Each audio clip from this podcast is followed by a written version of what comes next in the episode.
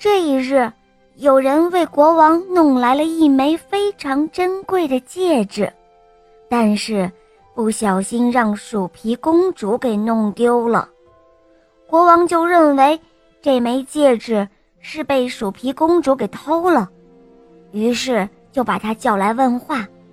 鼠皮公主不知道怎么说才好，就把鼠皮脱掉了，她露出了金黄色的。像流水一般的头发。这一下，所有的人都看到她是这样的美丽和娇艳。国王看到后，马上将自己的王冠摘了下来，为鼠皮公主戴上，宣布鼠皮公主是自己的王后。于是，他们举行了婚礼。在婚礼时，也邀请了鼠皮公主的父亲，他认为自己的小女儿早就死了，就没有认出她来。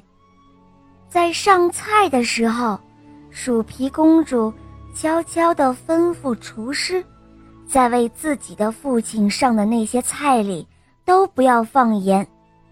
于是，鼠皮公主的父亲桌上的菜都是没有放盐的。那位国王生气地说。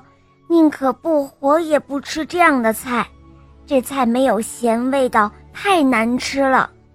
他的话刚说完，年轻的王后就开始说话了。